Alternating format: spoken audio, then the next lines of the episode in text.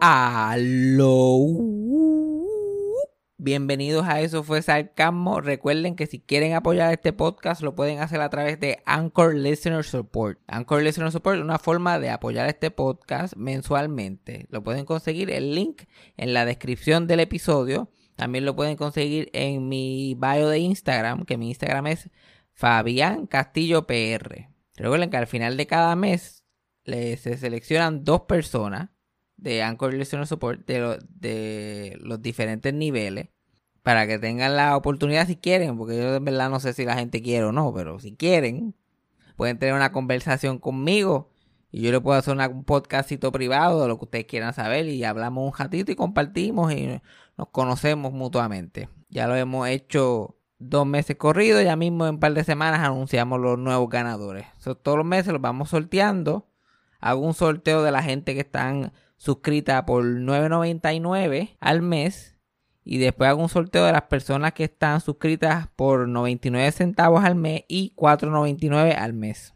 Si no estás en la posición de aportar mensualmente por cualquier razón, pero quieres hacer alguna aportación, recuerda que también lo puedes hacer a través de ATH móvil. El ATH móvil es 407 624 7064. También a través de PayPal que el PayPal es fabianjavier94 gmail.com. Y si quieres apoyar el podcast, pero eres como yo que no tienes dónde caerte muerto, recuerda que lo puedes hacer suscribiéndote al podcast, compartiéndolo en tus redes sociales, dándole like a nosotros en Facebook, en Instagram y en cuanta pendeja y recomendándoselo a tus amigos. Bueno, llégalo por ahí como la plaga. Play the thing. When you need mealtime inspiration, it's worth shopping Kroger, where you'll find over 30,000 mouth-watering choices that excite your inner foodie. And no matter what tasty choice you make, you'll enjoy our everyday low prices, plus extra ways to save, like digital coupons worth over $600 each week. You can also save up to $1 off per gallon at the pump with fuel points. More savings and more inspiring flavors make shopping Kroger worth it every time. Kroger, fresh for everyone. Fuel restrictions apply. Eso fue sarcasmo. Fue lo único que había. Eso fue sarcasmo. Lo escucho todos los días. Eso fue sarcasmo. En el trabajo tú tranquilo. Eso fue sarcasmo. Con Fabián Castillo. Transmitiendo en vivo bueno, no en vivo, pero transmitiendo desde Clearwater, Florida, donde el gaslighting y la manipulación está dos por chavo. Dios mío. Y desde Texas, que Cassandra se arrebató un poquito más de lo que planeaba hoy para el podcast. Esto es, eso fue Cercamo. Hoy, hoy tenemos un programazo bueno, esto promete. Desde, desde que le vi la cara a esta mujer, yo dije, esto promete. Dale. Así que ah, vamos a ver qué es la que hay. No, pues yo la estoy, yo la estoy, yo solamente, yo solamente sonrío cuando la fancy me llama y cuando me, cuando le veo la cara a Cassandra y empezamos a grabar el podcast, porque yo estoy pasando mal aquí. Mal, mal, porque esta gente son los tóxicos de los tóxicos. Yo no puedo bregar. Yo no puedo con jazón que yo soy como soy, con jazón que yo soy como soy. Yo tuve que bregar con esta gente toda la vida. Fuiste a la escuela de manipulación y gaslighting. Y no, ay, sí, ay, no, no, sí, es una cosa, no se le puede decir que no esta gente, quieren que uno haga, ay, es una cosa espantosa, horripilante. Yo estoy ya, yo estoy que mi abuela tose yo, y yo pongo la cara para ver si me cae un poquito del cáncer encima y me lleva a mí también. Ese- Tóseme, tóseme en la cara, que yo me quiero ir contigo, yo me quiero ir contigo. Stop. Yo creo que yo me voy primero a este, a este tajo. Porque mi, abue- mi abuela no me. No, es, es trabajo, like, es bien fuerte. Sí. Bregar con alguien que está enfermo y que tiene demencia, especialmente porque tú tienes que. Hay que tener la paciencia de Cristo en la cruz. Pero la gente que me hace perder la paciencia son los, los, los supuestos cuerdos que viven en esta casa. Sí. Los supuestos cuerdos. Está cabrón, es una cosa que no tiene ni pie ni cabeza. Yo, yo, le, yo le había contado a Cassandra que esta es la- este es el modus operandi de mi tía de toda la vida. Ella odia como yo me he visto. ¿sabes? Porque yo no ando con el Quicksilver y como el mayango ese, eh, eh, eh, la bejuga de bola que tiene de marido.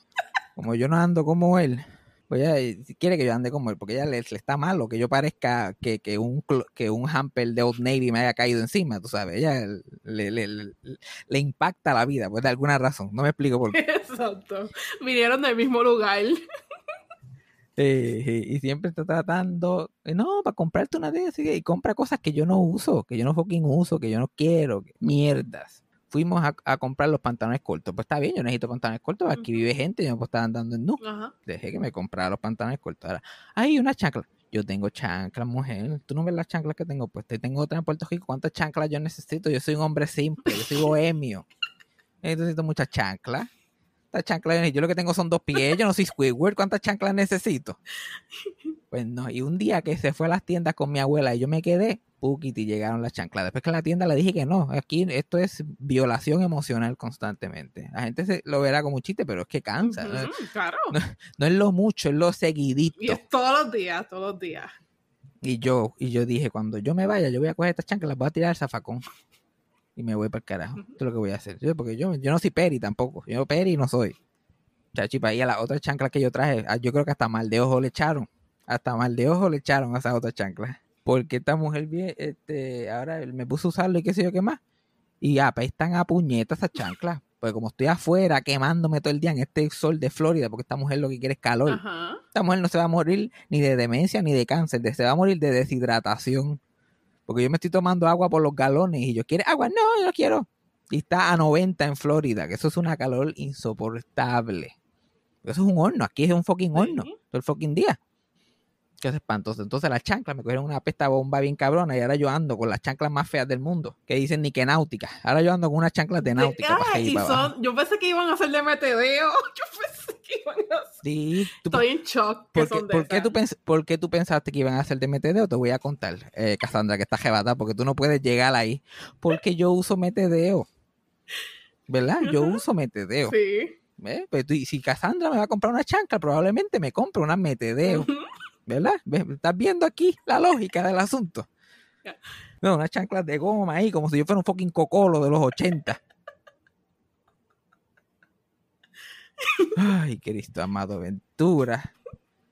Es que no sé, no, yo no pensé en la otra, yo no pensé en la fancy. Porque, porque, porque tú me conoces, tú sabes cómo yo soy. Y esta gente quiere que yo me cambiarme ahí. Si yo me dejo, chacho, si yo me dejo, ay, mi madre. Mm. Voy a, pare- voy a parecer un metrosexual en el 2002 con esta gente. Porque este es el look. Este es el look que ellos quieren.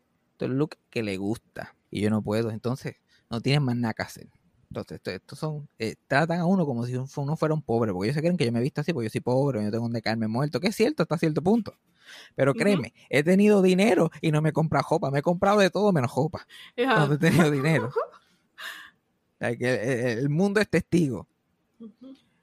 Y ellos, no, no, yo soy el pobretón, el infeliz, el, ay, que hay que ayudarlo, ay, no, mira de esto, el morón. Tratan a uno como si uno fuera un becejo mongo, cuando son la gente más bruta y más retardada emocionalmente que yo he visto en mi fucking vida. Y entonces no tienen nada que hacer, no tienen nada que hacer, invitándome para todos lados. Y que, ¿qué? vamos a hacer esto, vamos a hacer lo otro. Yo no, yo no quiero, yo no quiero, yo no quiero. Yo estoy eh, cuidando a un familiar que se está muriendo y tratando de, de- de- de escribir un podcast y a buscar de qué hablar. Y Y cuidando, que es bien difícil. Ajá.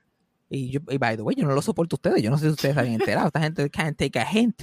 Pero como no tienen nada que hacer, porque sin embargo, yo feliz y pobre, y esta gente que, que, que, que tienen chavo y, y lo lograron, cobran cosas, no tienen nada que hacer. Ujú. Nunca disfrutan de lo que tienen. Tienen una piscina allá atrás. Ni una vez he visto a ninguno de ellos metido ahí.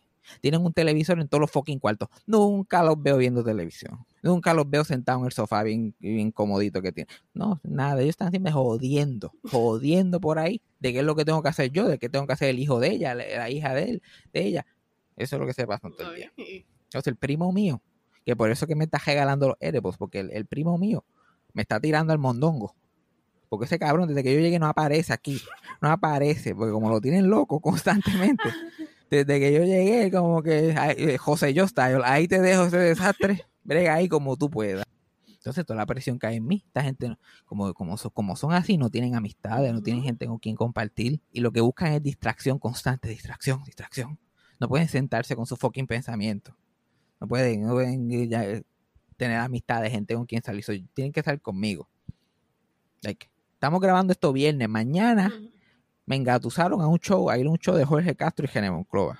Que ahí- yo no tengo problema con ella, a mí me gusta eso, pero yo no quería ir con ellos. Pero yo pensaba que mi abuela iba, yo dije, eso sería chévere para mi abuela, porque a ella le gusta ver a esa gente, qué sé yo. Cuando vine a ver, compraron tres tickets y, el que se, y la abuela, mi abuela es la que se queda. Y yo, ah, gua, me jodí. El domingo, otro invento más.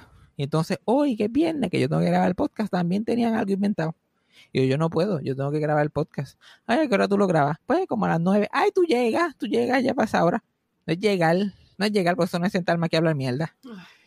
Tengo que hacer un par de cosas. Y ellos, pichao, no, no vamos, vamos mañana, vamos mañana. Y ahí, porque yo, por más que hablo y mierda aquí en el podcast, que sigo, me da pena con ellos. Que Ellos me manipulan y me joden y me gaslight y hay parte de mí que ve lo patético que son. Y yo termino como que eh, con el ay bendito. Y pues, y ok. Y dale, no quiero confrontación, porque si yo me confronto, nos vamos a ir para abajo y mi abuela está ahí. Yo no quiero que mi abuela esté pasando coraje, ni miedo, Sí, ni nada por el estilo. sí, sí. Entonces me cogen y me clavan. Entonces, cuando ya me habían, me querían clavar hoy también, ahí fue que yo formé el escándalo. Pero cuando se meten con el podcast, es que yo me pongo como un guabameado. Muy bien. Rápido llamo a mi papá y formo el escándalo. Al mediator. Literal, y mi papá tiene que hablar con mi tía, y mi tía tiene que hablar con el esposo, y qué sé yo, qué más hacer, porque yo lo formo rápido. Yo aquí se va a formar la de San Quintín si yo no grabo esa mierda. Está formal, está formal. Tu Papá haciendo el trabajo por ti.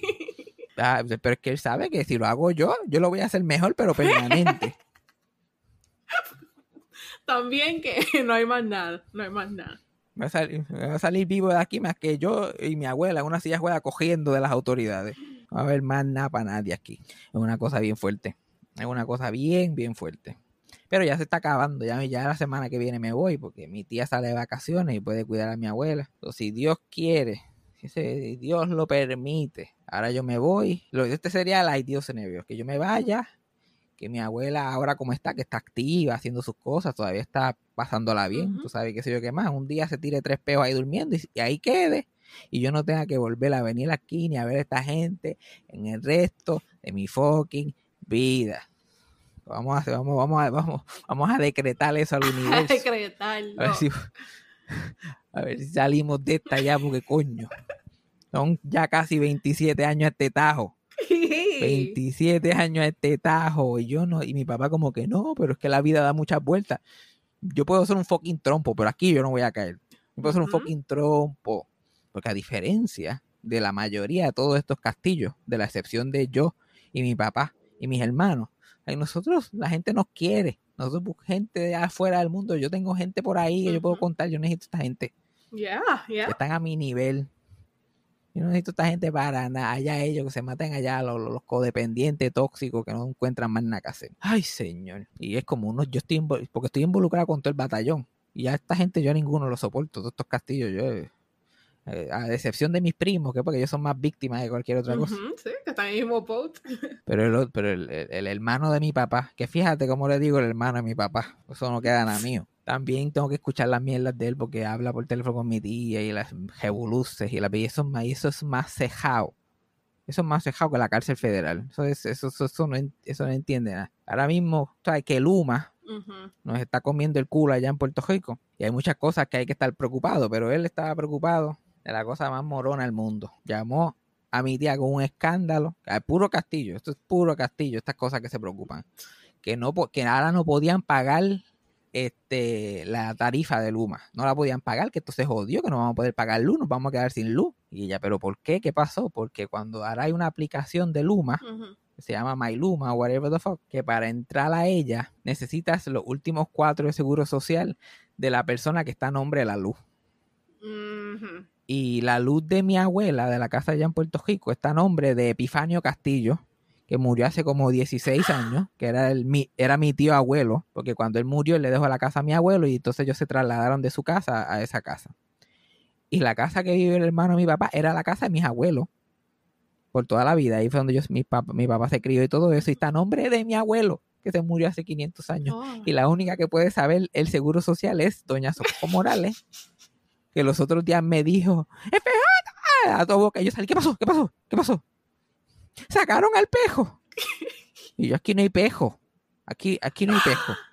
Ay, gracias a Dios, yo estaba asustado. Entonces, imagínate.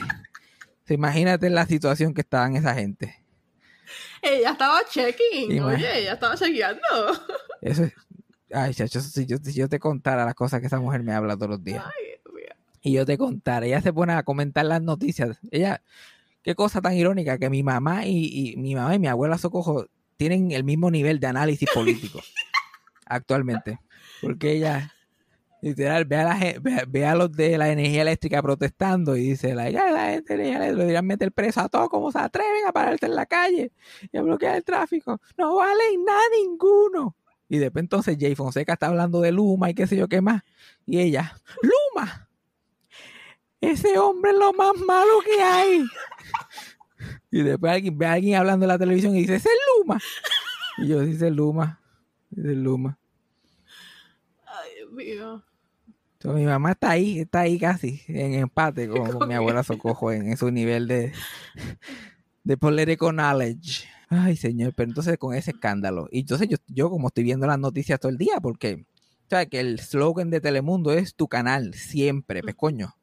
Yo no sabía lo cierto que era eso hasta el mes que pasaba aquí.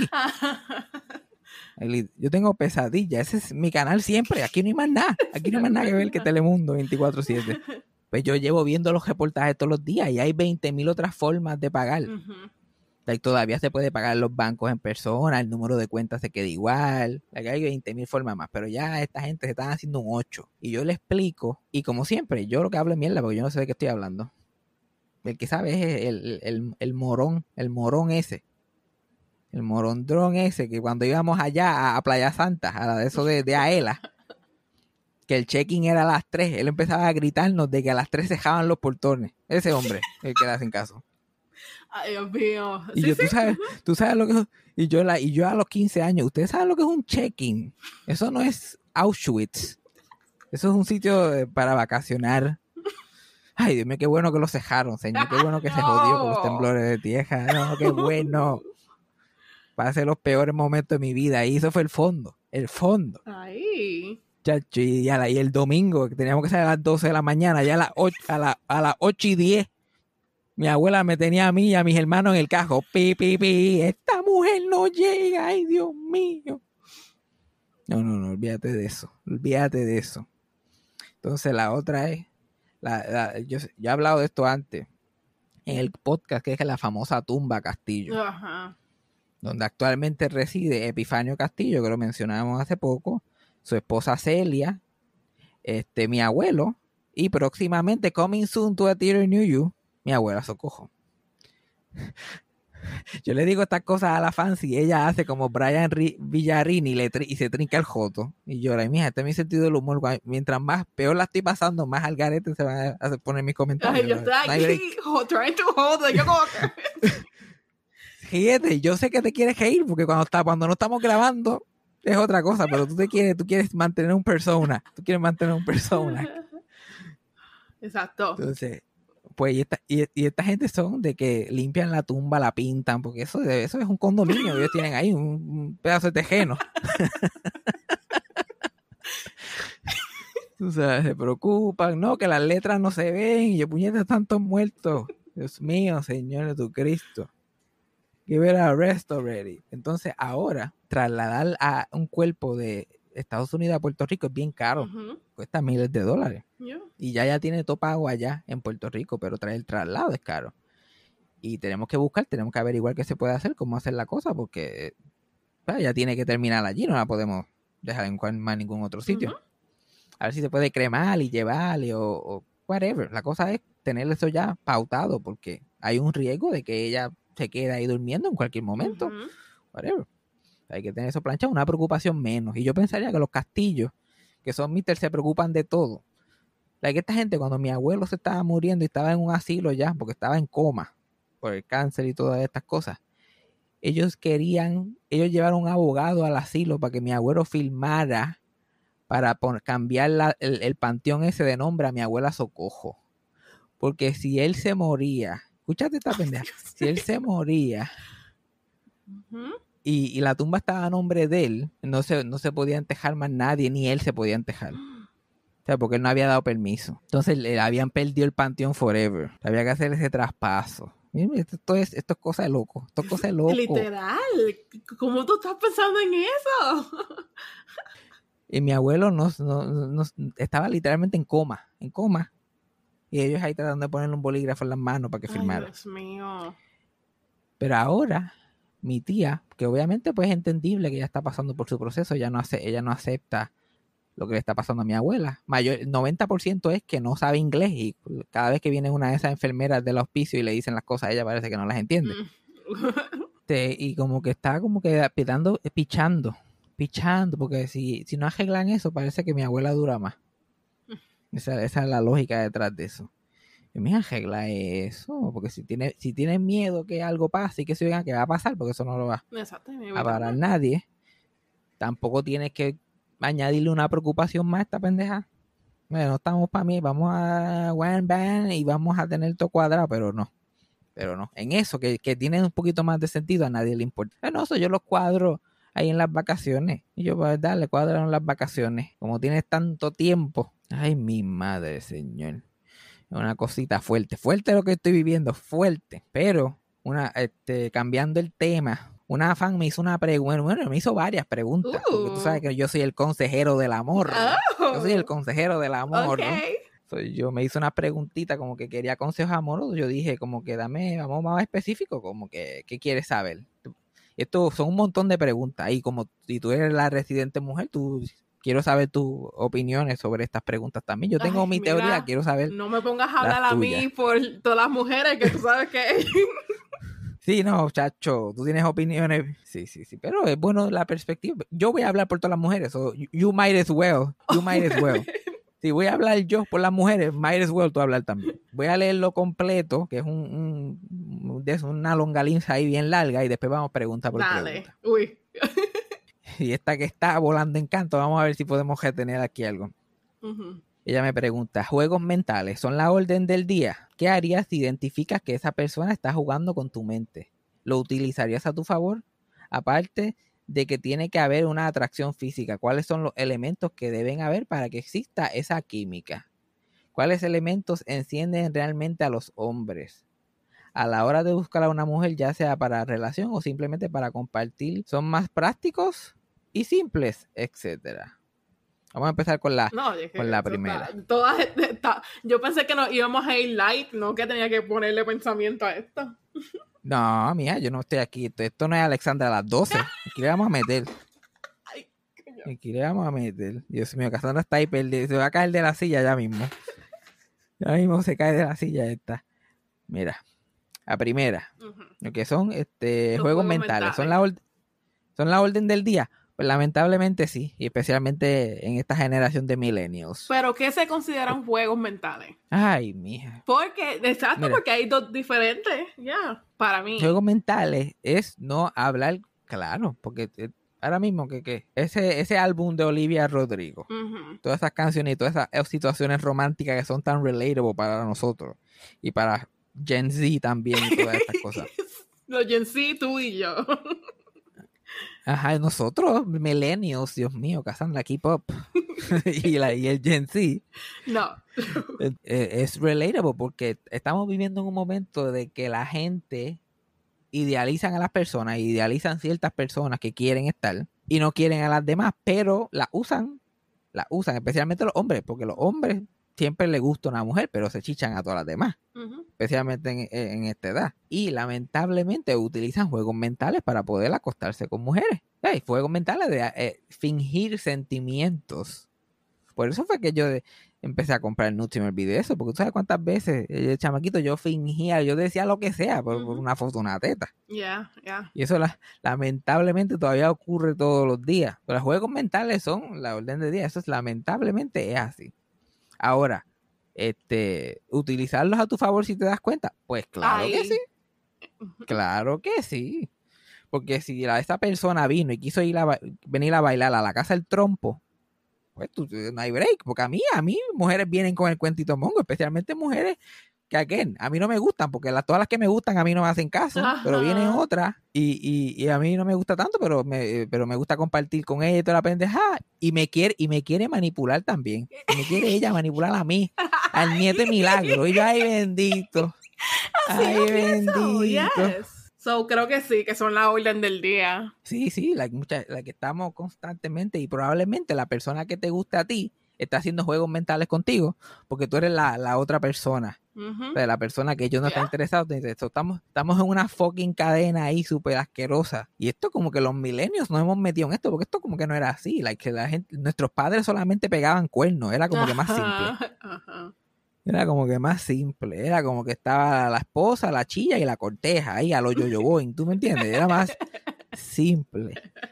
Pero nosotros nos hemos complicado esta vida de una cosa espantosa. Eso sí, lamentablemente son la, eh, la orden del día. Pero uno tiene que tratar de eventualmente salirse de esa ecu- ecuación, especialmente mientras los años van pasando.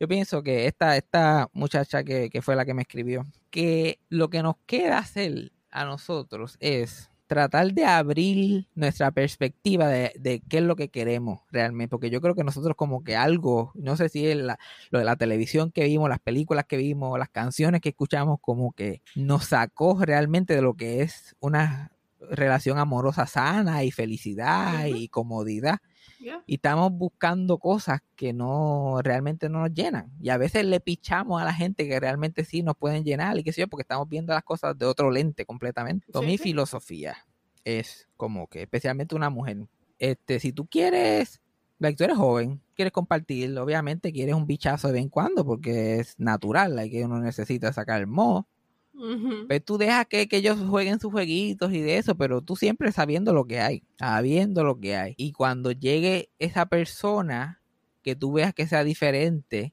pero que tú veas que sea diferente, no es que te guste más y tú trates de kid yourself de que es diferente. Que, genuina, que genuinamente uno diga, like, wow, este tipo no está con el juego y siente algo real por mí. Yo voy a darle el break y voy a entrar. Obviamente es difícil, como que si a alguien no te gusta, pues no te gusta y se acabó. Pero yo creo que tenemos que tratar de, de como que abrirnos la mente a las posibilidades, porque déjame decirte, ahora que yo estoy pegado con TikTok todo el tiempo y veo mucha gente como yo en TikTok que tienen la misma perspectiva y son el mismo tipo de personas, yo veo muchísimas mujeres bonitas, bellas, inteligentes, con los novios más feos que ha parido madre. Y yo estoy like, "Ah, pero ¿y qué, qué- qué carajo es lo que está pasando? Y yo creo que las personas de nuestra edad que están en relaciones exitosas son los que pudieron abrir esa perspectiva. Que después que terminaron de joder y de hacer lo que querían hacer y de experimentar, dijeron como que, ¿tú sabes qué? Este, es como que pues, es graciosito. Al final del día me giro con él y qué sé yo qué más. Y como que construyen algo chévere y progresan en la vida. Pero, y, y obviamente siempre, no, es- no, es- no, es- no quiero generalizar, hay gente que son i- i- igualmente atractiva, pero la mayoría, mayoría, como que se van, se van más fuera. Ya no estoy viendo lo que yo decía antes mucho, que la, la- la gente está buscando pareja para Instagram. Ya, eh, por lo menos en TikTok que estoy viendo, ya la gente está como que buscando pareja sin importar cómo es que se, que se ven. Pues yo creo que la gente se ha, se ha alejado de eso de, de- del, Insta, del Instagram, como que de eso. Y por eso es que estamos viendo más relaciones más duraderas y qué sé yo. Yo creo que esa es la clave de la felicidad. Necesitamos más olvidarnos del que dirán y no bajar nuestro, no, no es bajar nuestros estándares, porque eso es completamente estúpido. La gente, todo, para mí todo, no existe gente fea, lo que existe gente desagradable, como la gente que estoy actualmente viviendo con ellos. Yo creo que deberíamos de dejarnos de comer mierdería, como yo digo, como que a mí cuando yo empecé a hablar de que a mí me gustan las gordas, qué sé yo, que me da tanto hombre, que yo sabía que estaban en las mismas, con esa come mierdería y con esa pelea, y yo, mira, cabrón, te gusta la gente que te gusta. O sea, están morondrón. ¿Por qué te estás poniendo en el medio de tu propia felicidad? Don't try to fight it. By the way, hablando de eso, a Cassandra que, que, que, le, que odia a los mongos. Ay, no. Ya, ya, ya yo sé, ya yo sé de dónde salió la palabra mongo. Yo juraba que la habías inventado tú. Pero aquí sen- sentado al lado de mi abuela, escucho a Ana María Polo decirlo, tú lo que eres es un mongo. Y yo, ¡ah! Cassandra usó caso cerrado as character development. Eso lo aprendí de mi tía, ¿ok? Yo lo No, pues tu tía, está, tu tía estaba viendo caso cerrado. Tu tía estaba viendo caso cerrado. Ya, y yo lo Tu veía tía con ella. probablemente todavía. Ya, ya. Todavía está viendo casos cerrados, faja. Sí. Wow. Y a mí me Yo no, encantaba, ¿ok? que, yo no puedo creer que tú pasaste algo de caso cerrado aparte de tu vida normal. una Ana María Polo wannabe andando por el mundo utilizando la palabra mongo.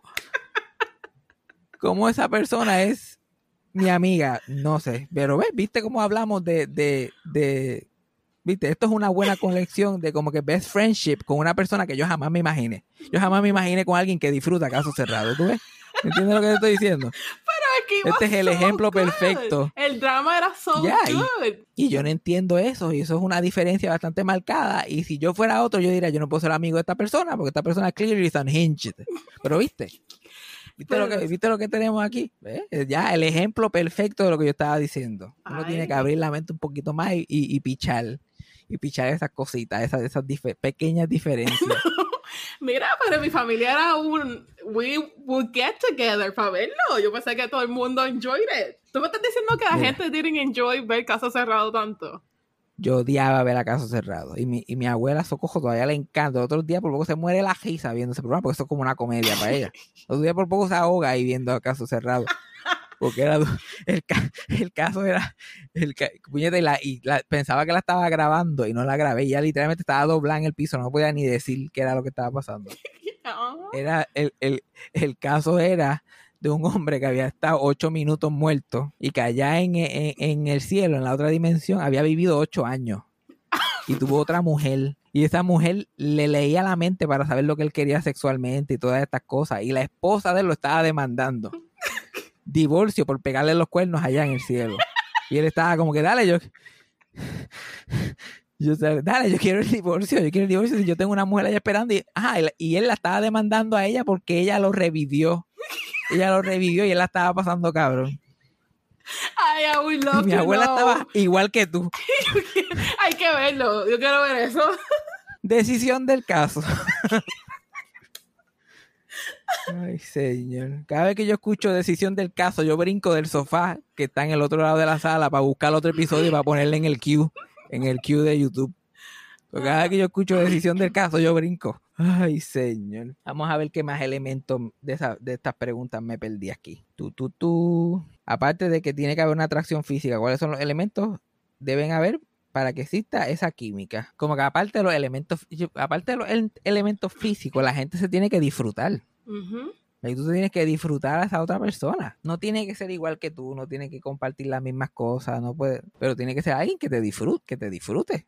Que solamente te disfrutes tú, like, es irrelevante lo que el resto del mundo piense del asunto. Yeah. Esa es una persona que ustedes, que ustedes dos estén en su mundo y tengan su propia pendeja. La atracción física, obviamente es importante, Yeah. pero es, uno tiene, uno tiene que medir cómo, es la, cómo uno está atraído físicamente. Como por ejemplo, yo me he dado cuenta que yo me dejo llevar mucho por la, por cómo la gente se viste. Me fijo mucho cómo la gente se viste, la ropa que tiene puesta, como que, y no, obviamente no es Quicksilver ni, ni náutica como, como esta gente, pero su forma, su estilito, como que cómo le gusta, si es changuita, si no es changuita, si cómo se pone el pelo, cómo camina, como que cuál es su, su, su presentation. Porque no, na- nadie puede controlar su cuerpo ni su cara, pero todos tenemos el control de lo que nos ponemos, Ujú. more or less. Eso es como que yo me dejo llevar mucho por eso y eso me atrae mucho. Like, los espejuelos de las yo siempre miro los espejuelos de las mujeres por alguna razón, a mí me atrae. Si, si la tipa tiene unos espejuelos bonitos, ya yo estoy como que, ah, esta tipa sabe. La gente que tenga como que su, su sense of style. Obviamente, pues me gustan, me gustan la- la- las mujeres, este, ahora como le llaman, like, like big women or mid size, porque ahora hay otros, hay hasta términos y todo para estas cosas. Mm. Pero si, si, si una flaca tiene todos estos elementos, yo no a, yo no sé, yo no soy tan eso, yo como que se lo dejo pasar. Pues, eres flaca, pero Pero. Vamos a darle 40 años a ver qué pasa. Pero ya, yo pienso que, que uno tiene que, bu- que- que buscar cosas atractivas que, te, que, que causen esa este, que estés atra- atraído físicamente, pero que no necesariamente tenga que ver con sus codos o whatever. O sea, porque a veces la gente tiene unas cosas que, que, que son unos no-go, bien cabrones, como que no, no, no, yo no puedo bregar con esos codos. Esos codos son demasiado puntiagudos, yo no puedo bregar. Yeah. So, yo creo que, que ese es mi consejito. Vamos a tratar de, de buscar cositas que disfrutemos, que no necesariamente sean cosas que ellos no puedan controlar. O sea, como eso de la altura, el peso. Bueno, eso son estupideces. Esa, Mm, pues, esa es porque cosas te que- duele. Esa es porque te duele, ¿ok? la de la altura. A mí no me duele, ¿crees? La- lo de la altura. A mí no me duele, a mí me, a mí me, me molesta que es, que es bien difícil hacerlo parte del body positive positivity movement. Like, yo veo mujeres gordas que están hablando de body positivity todo el día. Todavía burlarse de la gente bajita. Y yo, puñeta. Yo, eh, como que si me, si me, si me, si como de más, no voy a ponerme más bajito ni más alto. Si vamos a hablar de eso, tú tienes un poquito más control que lo que tengo yo Ujú. de mi altura. So, vamos a. Estás, estás, invalida- eh, estás invalidando el argumento tuyo completamente. Ya yo vi una mujer trans que se burlaba de la gente bajita, todo el- de los hombres bajitos, todo, todo el tiempo. Y yo, like, ok, chévere, mira, a mí yo soy nieto de milagro. A mí es difícil cosa que me pueda decir que yo esté como que discouraged. Y ya yo estoy en un punto de la vejez de que yo me, yo me quiero mucho. No, no es que soy loco conmigo, pero me quiero bastante. Y, y sé lo que, como dicen en Facebook Marketplace, sé lo que tengo y sé lo que valgo, ¿ok? Yo, yo, yo, sé lo, yo sé lo que tengo. Yo soy gracioso con cojones, tengo una sonrisa encantadora. Y soy un amor, ¿ok? Yo soy un amor. So, hello. Pero definitivamente me, me, me molesta eso, como que puñeta. Todavía, de verdad, todavía está, es this is a thing. Yo tengo que ver esto todos los días. Y nadie está comentando sobre esto, que, que o sea, todo el mundo habla de, de, de la, gente, de la gente trans y de la gente este, gorda o mid-size o whatever, todas estas cosas body positive, pero los hombres eh, short men todavía son como Hitler. O sea, que nadie se ofende si hacen un chiste de eso. Porque to- todas esas mujeres que exclusivamente salen con hombres altos la pasan bien mal. Yo sé, por fe, de que la pasan bien mal. Porque, guess what? Escoger gente por altura es a really bad idea. Es a really bad idea en general. So, las que están pasándola mal son ellas, no yo. Yo nunca he escogido a nadie por altura, ni por peso, ni por nada. Tiene que ser, si, si, ta- si- si cae, ahí cae. Si cae, cae. Si tiene el vibe, tiene el vibe. Vamos a ver qué más. Esto hay más preguntas que carajo. ¿Cuáles elementos encienden realmente a los hombres a la hora de buscar una mujer, ya sea para relación o simplemente para compartir? ¿Son más prácticos o simples? Yo no sé, porque yo no soy un hombre común. Entonces, yo no puedo hablar por los hombres tampoco. Yo sé que a mí no me gusta la come no me gusta la, la gente tratando de ser alguien quien no son. Me gusta la simpleza, la intimidad y simplemente disfrutar la otra persona. Yo no estoy buscando nada fuera del otro mundo. Esa gente que tratan de, de tirarse el peo más arriba del culo me sacan por el techo. Yo no, yo no puedo bregar con eso. Y es- eh, esa pregunta está difícil de contestar. ¿De qué buscan los hombres? ¿Qué sé yo? ¿Qué sé yo? ¿Qué sé yo? La mayoría de los hombres parece que tienen como un scorecard, que lo que quieren es que, que- que meterse a las mujeres. La que- yo creo que no les gusta ni chichar, solamente quieren metérselo para, para, que cuente como algo, como que hay un tipo de resumen que tienen que aplicar o whatever. No, no sé. Todo el mundo busca algo diferente. Eh, los, hom- los, los hombres puercos así puertorriqueños, por lo que yo me he fijado, es se lo meten a todo el mundo, pero quieren a cierta persona para andar de mano con ella. Ese, ese es como que el deal. Se, puede, se enamoran de cualquiera, se lo meten a cualquiera, pero obviamente como la Mai va a pelar a la pareja y el. Pai también y qué sé yo qué más y bli bli bli y otras cosas que le tiran a todo el mundo constantemente, pues tú buscas una pareja para que represente y ahí es que vienen los cuernos y viene la infeli- eh, infelicidad y toda esta mierda y, y el ciclo continúa. Lamentablemente, espero que esto haya ayudado aunque sea un poquito. Algo, algo que quieras añadirle al No, asunto aquí. no, Cassandra? porque- Estaba muy deep, muy deep y hay cosas que se pueden expandir tanto. Ya, definitivamente, pues sí, y no, no, en realidad no, no, no hay respuestas concretas, son, son solo cosas que yo he observado, que uno tiene que ir como que, por lo menos que yo he ido observando de mí sobre el tiempo y he tratado de ir como que cambiando. Y mi vida romántica va viento en popa, so, a mí me está funcionando lo más bien. Pero vamos a las gotitas del saber, porque de las pocas cosas que disfrutaba, además de Susa y Epifanio, que estos son mis salvadores, yo hasta hablo ahora por- como Epifanio por las calles. Literalmente se me pegan hasta las cosas que dicen. También para, para, para darle break a Telemundo, especialmente los fines de semana, que Telemundo parece que cieja, Ujú. que no hay nada bueno para ver allí. Yo le pongo a mi abuela películas de la India María. Puñete, ¿qué? Es una comediante mexicana, qué gracioso. ¿Tú nunca has visto una película de la India María? No, y no lo voy a hacer, Ah. by the way. Oh my god, te gustaría, No. te gusta, like, la tipa es fucking graciosa, like, es universalmente graciosa, es universalmente graciosa. Like, yo me pongo, yo se las pongo a ella porque sé que le gustan y mi, mi papá, y antes las daba mucho en Puerto Rico, la que ella es una comediante, me- una actriz mexicana que creó este personaje y le dio duro por ahí por un montón de películas en los 70 y los 80 y estaba súper pegada y yo cuando era chiquito la veía y me reía y qué sé yo qué más, pero ahora de adulto la estoy viendo y como no tengo nada más que hacer que ligarme a Roberto Cortés y ver a la India María Yo no sé cómo todavía. te, me he puesto a ver cosas y yo estoy puñeta. sí, tan, tanto que se lo maman a Chespirito, tanto que se lo maman. Y esta mujer le da 500 patas a fucking Chespirito y a cualquier comediante mexicano de la época. Ujú. ¿Ves? Cantinfla la India María, esa pobre. Todo lo demás es como que ne. Y esa mujer, este, ella quería ser como siempre, como muchos artistas, quería ser bailarina.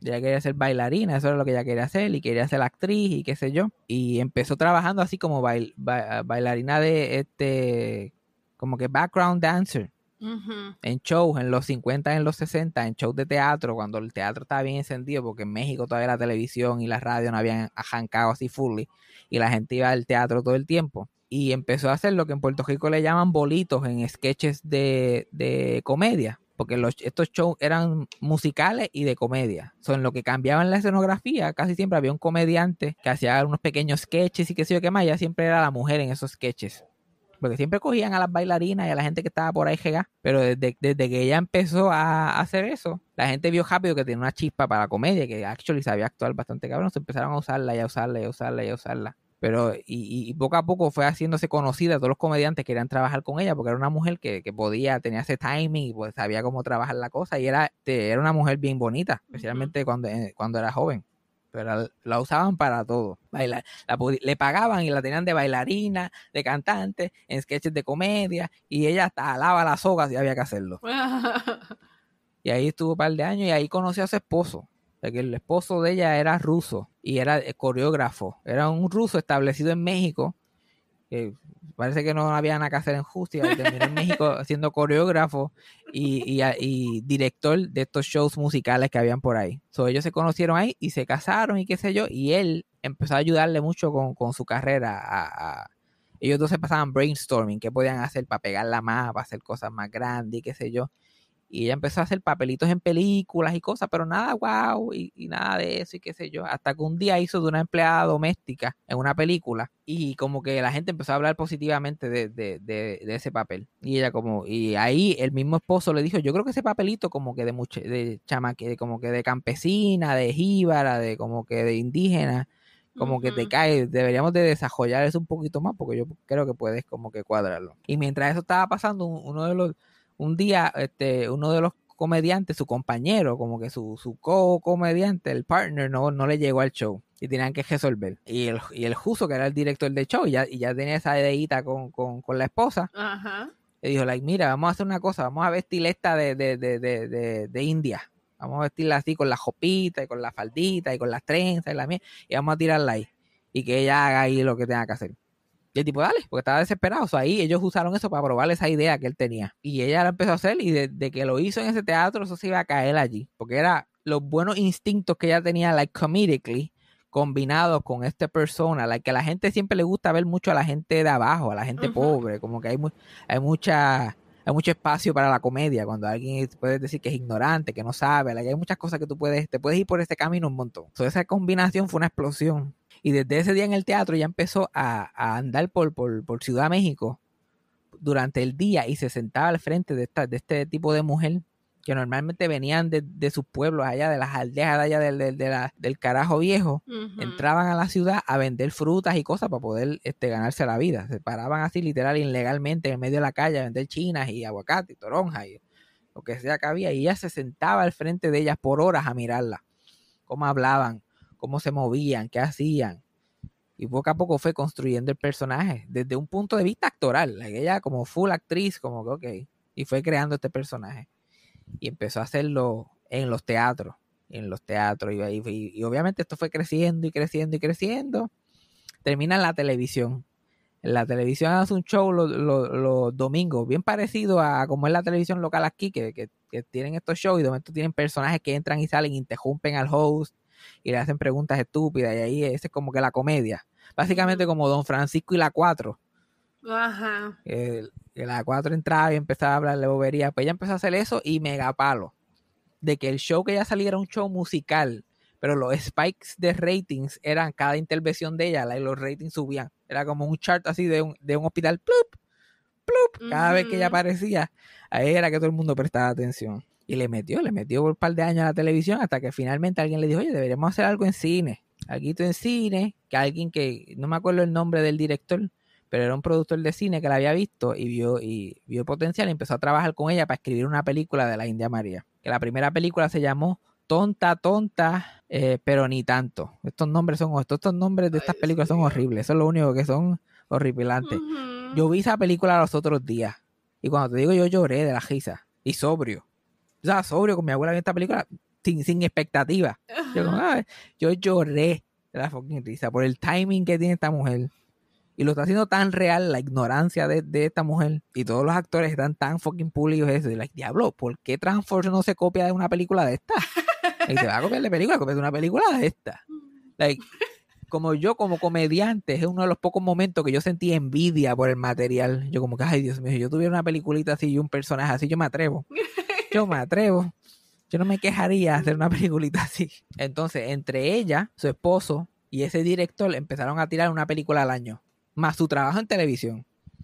Eso como si sus Epifanio estuvieran en Alexandra a las 12, pero también sacaran películas todos los años. La que esa mujer estaba ahí, like, dale que es tarde. Y las películas, uf, era un palo detrás del otro, porque se hacía, eran películas relativamente baratas, porque eran comedias, no era nada de acción, no habían eh, disparos, ni brincos, ni vaqueros, ni caballos. Era como que era fácil, fácil de producir. Y se hacía un montón de dinero. Y entre ellos tres formaron una corporación y empezaron a producir esas películas ellos mismos.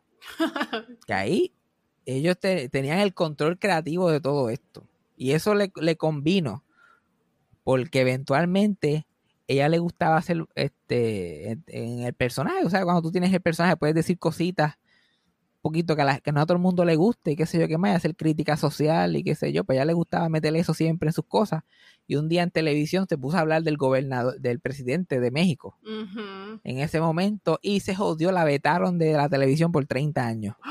No pudo salir en televisión en 30 años. Y la única razón que se mantuvo el cine es porque estaba pegada y porque ella misma los producía, ponía su propio dinero.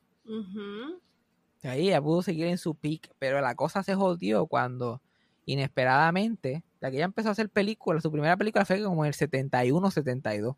Esto fue cuando de verdad empezó las películas de la India María. Y ya para el 74 el esposo de ella se muere. Like, sorpresivamente se muere de un infarto. Bendito. Y a ella se queda sin esa colaboración de él, que le ayudaba mucho en esas cosas. Y ella tiene que tomar más responsabilidad en las películas, en los libretos y en todas estas cosas, más que ella y el director. Y siguen hace unos años más. Y en el 79, después que como cuatro películas más, el director se muere también, joven también, cae muerto de un infarto. Y ahí fue que ella estaba like, anda, para ¿y qué hago yo ahora? Y se quitó por varios años. Pensó como que pues esto se acabó, ¿qué voy a hacer yo? Pero como ella era dueña de las películas todavía, ahora, y ahora era la, la única dueña de las películas, todo el dinero iba para ella. Las películas seguían viéndose en televisión y haciendo taquilla y generando dinero. Y eventualmente ya dije, como que se tiró a volver otra vez. Se cogió un break y volvió en los 80 y empezó a tirar películas producidas por ella, dirigidas por ella y escritas por ella Dang, la primera me- mujer mexicana le- en México, que la gente en México todavía es, el machismo está, dirigía y escribía y producía sus propias películas. Y eso ahí, eso era friendo y comiendo. Una en el 81, otra en el 82, otra en el 83, otra en el 80, y nos fuimos. Y ella, ella hacía eso y también fue la primera mujer en hacer sus propios este, stunts en el cine mexicano. Que normalmente si una mujer tenía que hacer un brinco, una cosa que se iban a vestían un hombre eh, de mujer y la- lo tiraban por el río, whatever. Ella no, ella se, había que caerse al piso, se, caía al piso. Si había que tirarse al río, si tenían que meterle un puño en la cara, le metían un puño en la cara. A Ma- María Elena Velázquez se llamaba ella en la vida real. ese nombre. Ella cogía la bofetada sin miedo.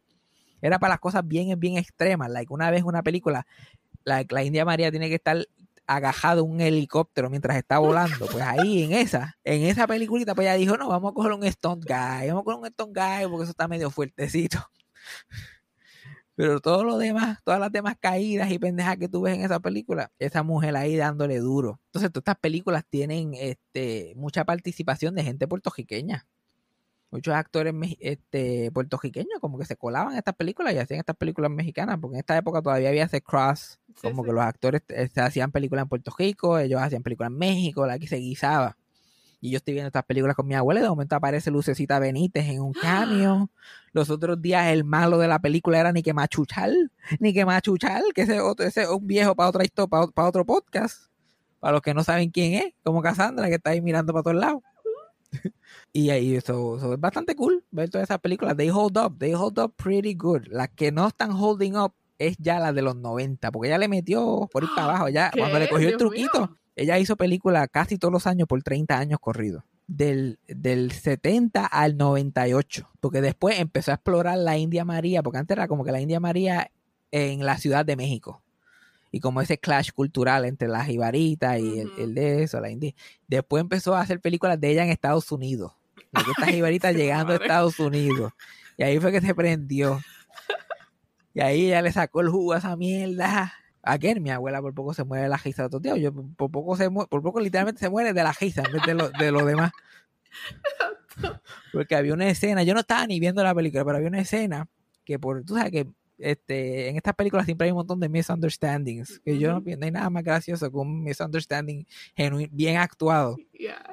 Y ella estaba durmiendo en una cama de, de hospital y le ponen un bebé recién nacido al lado. Y todo el mundo pensó que el bebé era de ella. Y entonces ya de momento se levanta y dice, ¿y esto a quién se le cayó? Muchacho, mi abuela por poco se muere.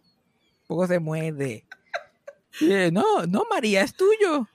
Es mío. Pero ¿y dónde está la madre que me lo regaló? No, no, María, tú, tú lo, lo tuviste. Y llegó, la cara nada más. Mi abuela por poco lo pierde. Eso es lo bueno de tener demencia, estar bien empepada, que no necesitas mucho para morirte la geisa. No necesitas mucho. Entonces en el 98 se dejó de hacer, dejó de hacer este película. Porque ya había la calidad, ya, ya estaba mayor. Y como que eventualmente hay que cogerle un break. Ya hemos exprimido este personaje lo suficiente. Pero hizo una serie de televisión, porque era, ella era media workaholic también. Porque de hecho nunca se volvió a casar. Estuvo casada con su esposo solamente nueve años y nunca se volvió a casar. Eso fue un taste. Y ella dijo que no. Sí, ella como que no fue que lo amó tanto, es que la pasó tan mal que dijo, bicho, eh. yo no vuelvo, yo no vuelvo. Hizo una serie de televisión que duró como dos episodios porque tuvo problemas con Televisa, porque como ella estaba acostumbrada a que se hacía lo que yo hago, me dé la gana. Cuando Televisa era la que controlaba a los chavos, olvídate, eso no duró ni un suspiro. La que ese fue su gran regreso a la televisión. Y ella, no, no, no, no, no, no, no. Si yo digo que es así, es así. Si no, no hacemos nada. Y después de esa serie de televisión, estuvo 15 años sin hacer nada. 15 años. Y entre esos 15 años se dice que ella tuvo cáncer y qué sé yo qué más, pero ella vivía la vida bien de recluse. No daba Ujú. entrevistas, nadie sabía de ella, pero lo que se comentaba es que tenía cáncer. Y, y estaba como que in and out de tratamientos y cosas. Y más que ya había gastado ese personaje un montón. Otro chismecito de, de, de María Elena es que cuando ella empezó así de bailarina, su hermana menor era una cantante bien pega. Ay, Ella era bailarina y la hermana menor se, se la estaba comiendo en los teatros ese como cantante. La que ella era la Olivia Rodrigo de México en el 61. Y como que como que se puso bien bicha con, con, con la India María en esa época. Ah, no, tú eres una bailarinita, yo estoy aquí pegada y qué sé yo qué más. Pues flash forward a 40 años después. eh, María no la, no la había hablado a su hermana desde que se murió la mamá. Cuando se murió la mamá, ella siguió por ahí y nunca se hablaron más. Y este María Elena, este María Elena Velázquez estaba viviendo cómodamente en su retiro, recibiendo millones todos los años por la retransmisión de sus películas y los DVDs y la pendeja y qué sé yo qué más. Y la hermana menor no tenía donde caerse muerta. Literalmente la encontraron en el, en el hogar del actor, que es uno de esos asilos para actores en México, porque me- hasta México está mejor que Puerto Rico. Tiene un hogar para actores.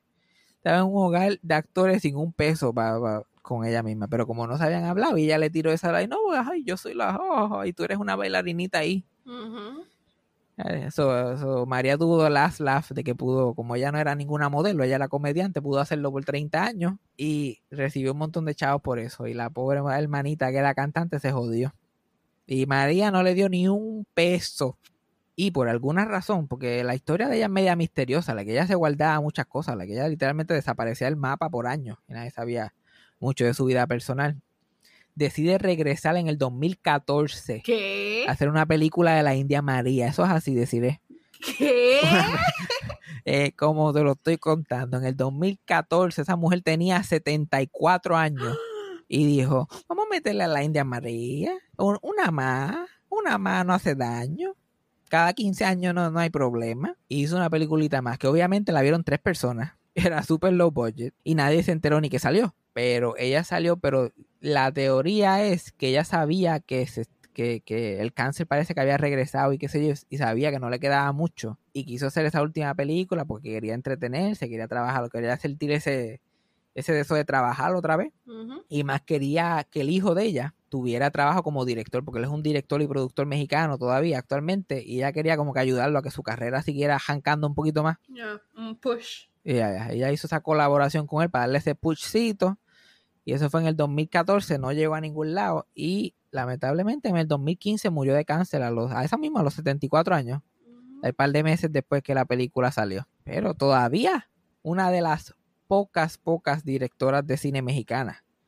Ella fue la primera y la segunda fue después, de- ya los 2000 habían empezado. Ella es una pionera en eso. Y la única mujer en el cine mexicano, yo creo que en el cine latinoamericano en general, que tiene un personaje cómico que tuvo ese tipo de carrera, lo Cantinfla o Tintán o todos estos este, comediantes latinoamericanos.